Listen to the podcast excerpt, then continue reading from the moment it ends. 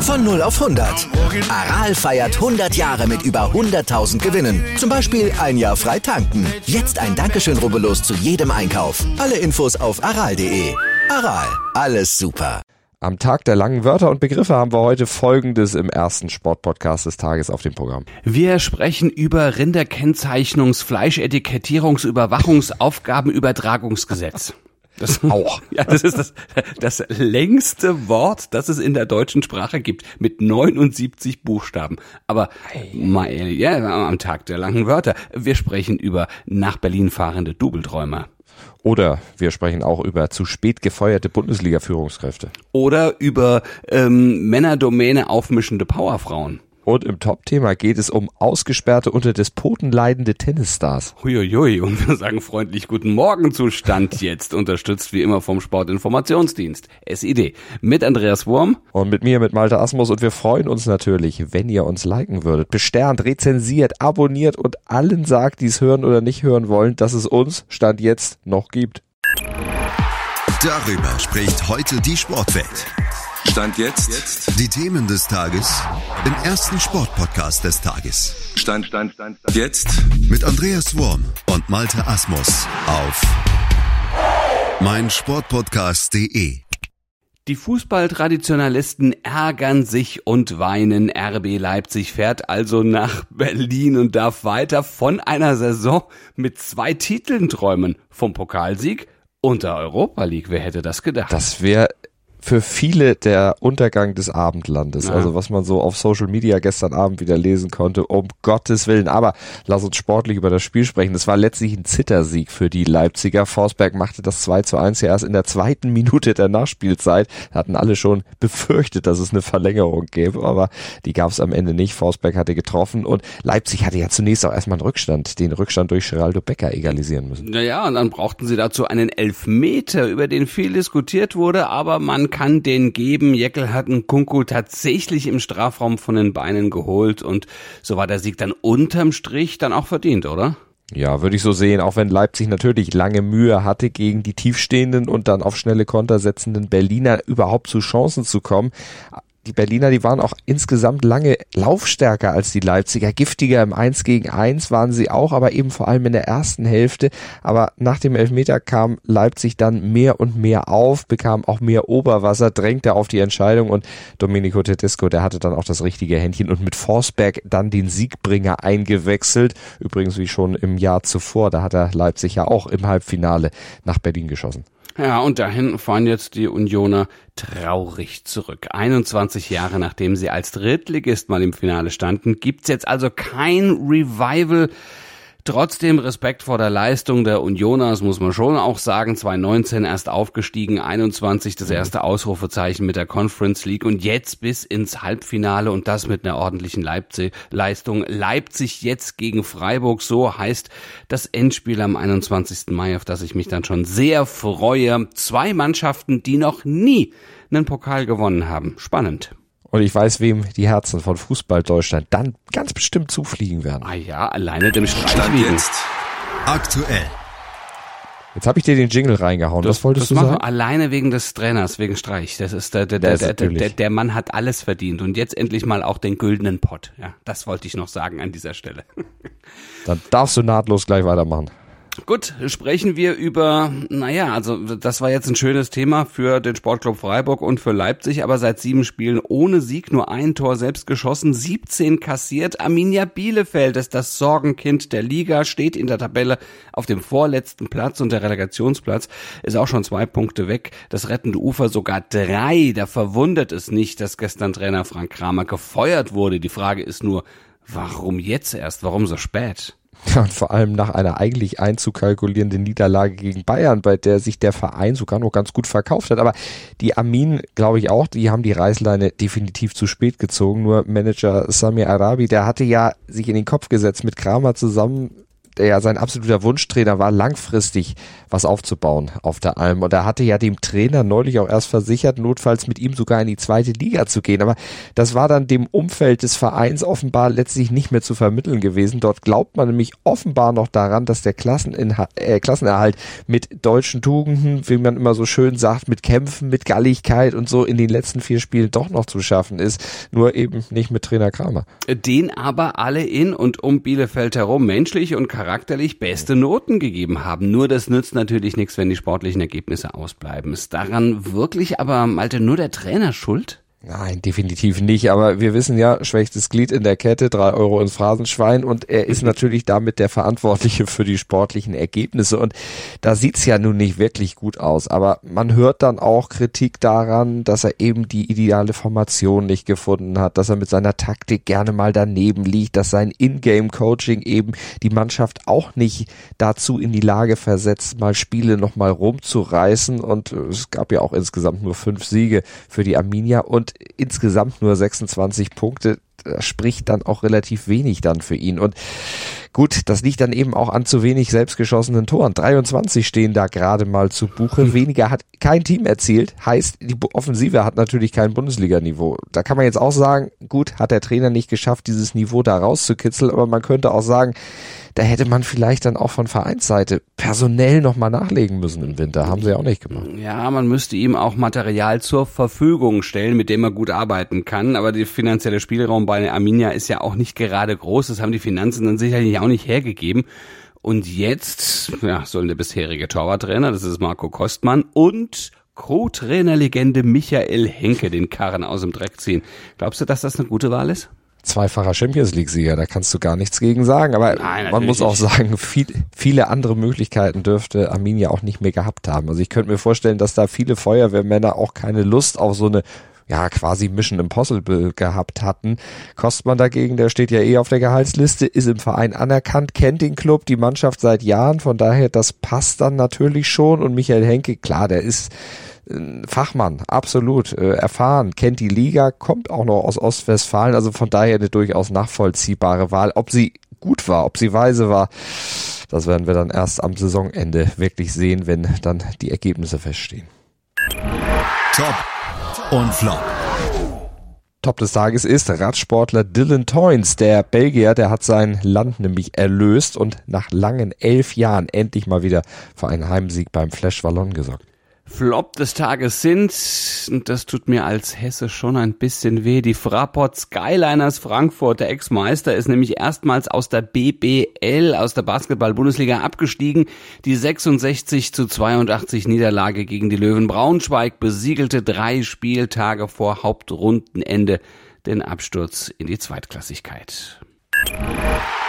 Top-Thema keine russischen Tennisstars in Wimbledon. Das hatte All England Lawn Tennis Club gestern entschieden und sanktioniert damit den russischen Angriffskrieg in der Ukraine. Bisher hatte die ITF, also die International Tennis Federation, ja nur russische und belarussische Mannschaften von ihren Team-Events, also Davis Cup und Billie Jean King Cup, ausgeschlossen. Einzelspieler, die durften aber trotzdem weiter an Turnieren teilnehmen. Ja, zumindest unter neutraler Flagge. Jetzt geht man in Wimbledon aber einen Schritt weiter. Fragen wir mal unseren Tennis-Experten Andreas Thies von Chip and Charge, unserem Podcast. Andreas, kürzlich hieß es ja noch vom britischen Sportministerium, Russen und Belarussen, die dürfen teilnehmen, wenn sie eine Erklärung unterschreiben würden, dass sie unabhängig und neutral seien. Jetzt gibt's aber wohl stattdessen ja, das kollektive Startverbot. Wie bewertest du das? Ja, Wimbledon prescht hier vor. Es ist der erste Tennisveranstalter, der so ein Startverbot für russische und belarussische Spielerinnen und Spieler ausspricht das Gelübde, so nenne ich das jetzt mal, dass das Sportministerium da von den Spielerinnen und Spielern haben wollte, die sind das Papier einfach nicht wert, auf dem sie gedruckt sind. Ich gehe nicht davon aus, dass ein Spieler oder eine Spielerin den Angriffskrieg von Russland und Belarus unterstützen. Aber vielleicht steckt hinter dem Schweigen oder der sehr defensiven Haltung der Athleten ähm, noch mehr, dass sie, dass sie Familie haben in Russland und in Belarus und dass sie Angst um die zum Beispiel haben. Könnte das Beispiel jetzt Schule machen? Könnten also weitere Turniere folgen? Vielleicht ja auch die US Open oder noch äh, kurzfristig der nächste Grand Slam, das wären die French Open? Dass die French Open jetzt da auf den Zug aufspringen, glaube ich nicht. Äh, interessant ist auch, dass die Turniere aus Großbritannien, die vor Wimbledon ähm, stattfinden, also Queen's Club und Nottingham und Birmingham und Eastbourne, dass der, dafür die gleichen Regeln gelten. Also die Spielerinnen und Spieler aus Belarus und Russland nicht antreten können. Ähm, ich glaube eigentlich nicht, dass es ein Hin und Her zwischen den Touren geben wird.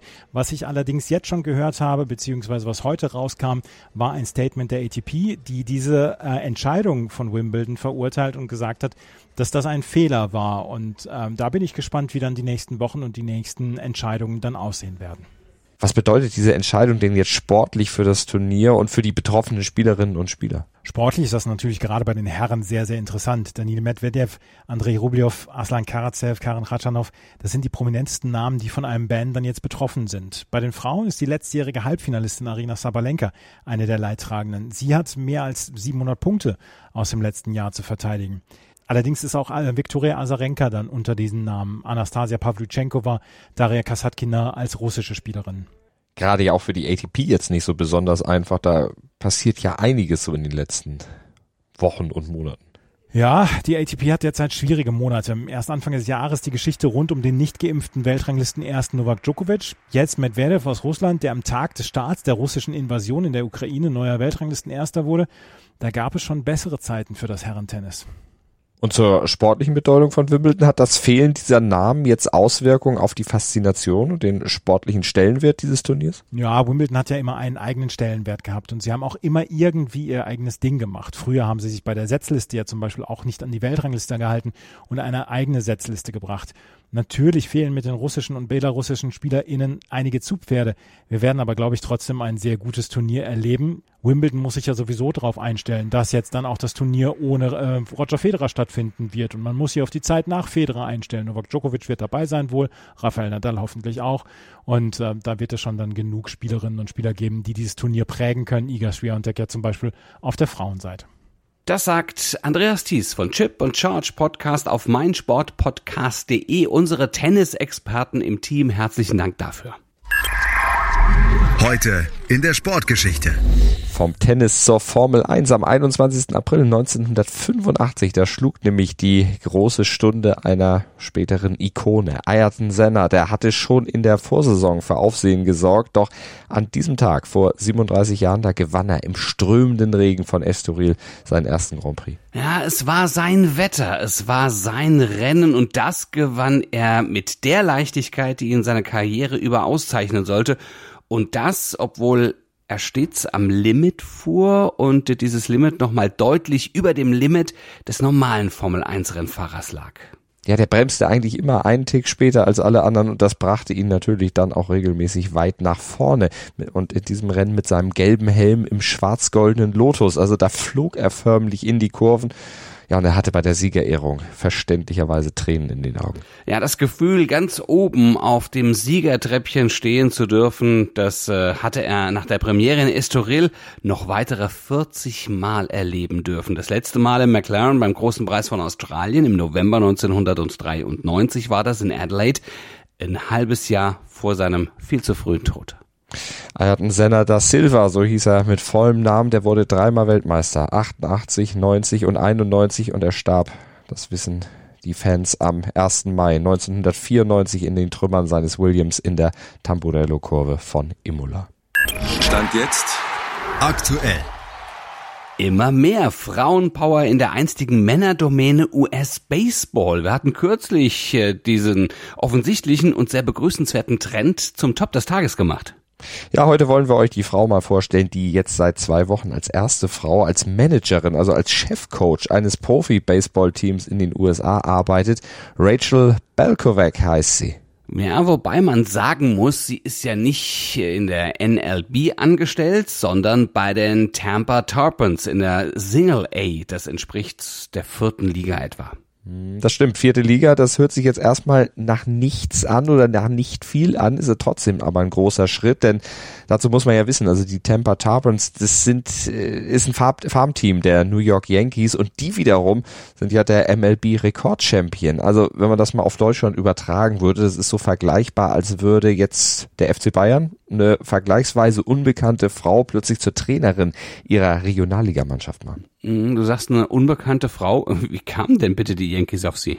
Naja, so ganz unbekannt war sie in Fachkreisen natürlich nicht. Also Rachel Belkowek, die hat sich im Baseball in, in, der MLB schon in der zweiten, dritten Reihe durchaus einen Namen gemacht. Also sie ist 34, hat früher selbst Softball gespielt und ist seit 2012 in Diensten verschiedener MLB-Teams gewesen, hat da gearbeitet, erst als Fitnesstrainerin für einige Farmteams und vor drei Jahren stieg sie dann bei den Yankees sogar zum Hitting Coach der Farmteams auf. Also sie hat in der Funktion quasi den Männern gezeigt, wie sie am besten den Ball treffen können. Und das hat sie offenbar so gut gemacht, dass man jetzt gesagt hat, hey, du wirst Chefcoach. Ja, und dass das bei den Yankees passiert, ist offenbar nicht unbedingt ein Zufall. Schauen wir mal auf 1998. Da hatten die mit Kim Eng erstmals eine Frau zum Assistant General Manager gemacht.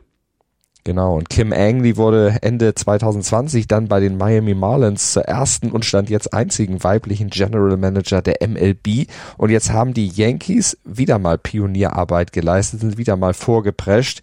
Und äh, ja, Chefcoach bei einem Farmteam zu sein, wie jetzt eben Belkowek, das ist eine extrem wichtige Aufgabe, denn die MLB-Teams, die können es sich ja nicht leisten, dass ihre Talente in der Entwicklung stagnieren. Die werden ja meist teuer von den Colleges oder aus Lateinamerika verpflichtet und die müssen dann auch schnell fit gemacht werden, um in der MLB dann auch einsatzfähig zu sein, damit sich im Prinzip dieser Invest auch rechnet. Naja, du sagst es, Invest rechnen und Brian Cashman, da ist der Name Programm, der General Manager der Yankees, der hat gesagt, Rachel ist die Beste für den Job.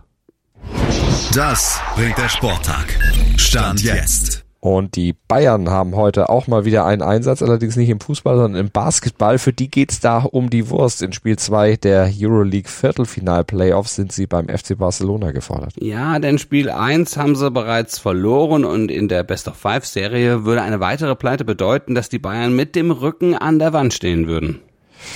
Und die ohnehin schwierige Aufgabe wird noch erschwert, weil Darren Hillard weiter ausfallen wird. Ja, und dann gibt's heute auch noch Eishockey. Da findet nämlich noch ein Härtetest der deutschen Eishockey-Nationalmannschaft statt. Und zwar in Rosenheim geht's gegen die Schweiz. Und darum, sich auf die Weltmeisterschaft im Mai vorzubereiten, Nationaltrainer Sönderholm, fehlen dabei natürlich die Spieler, die aktuell noch in der DEL in den Playoffs aktiv sind. Und das sind ja jetzt nun mal im Halbfinale auch die vier besten Mannschaften mit den vier besten Spielern aber Gelegenheit für die anderen, sich noch ein bisschen in Szene zu setzen, vielleicht auf den WM-Zug noch aufzuspringen. Alles dazu verrät euch natürlich das Sportradio Deutschland im Webstream auf sportradio-deutschland.de oder über DAB+.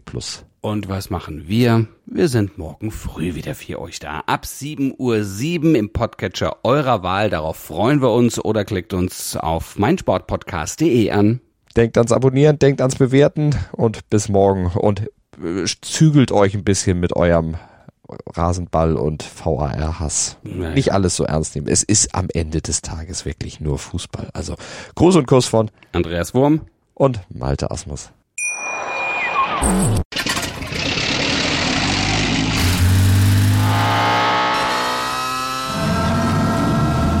0 auf 100. Aral feiert 100 Jahre mit über 100.000 Gewinnen. Zum Beispiel ein Jahr frei tanken. Jetzt ein Dankeschön, rubbellos zu jedem Einkauf. Alle Infos auf aral.de. Aral, alles super. Dir hat dieser Podcast gefallen? Dann klicke jetzt auf Abonnieren und empfehle ihn weiter. Bleib immer auf dem Laufenden und folge uns bei Twitter, Instagram und Facebook. Mehr Podcasts aus der weiten Welt des Sports findest du auf mein Sportpodcast.de.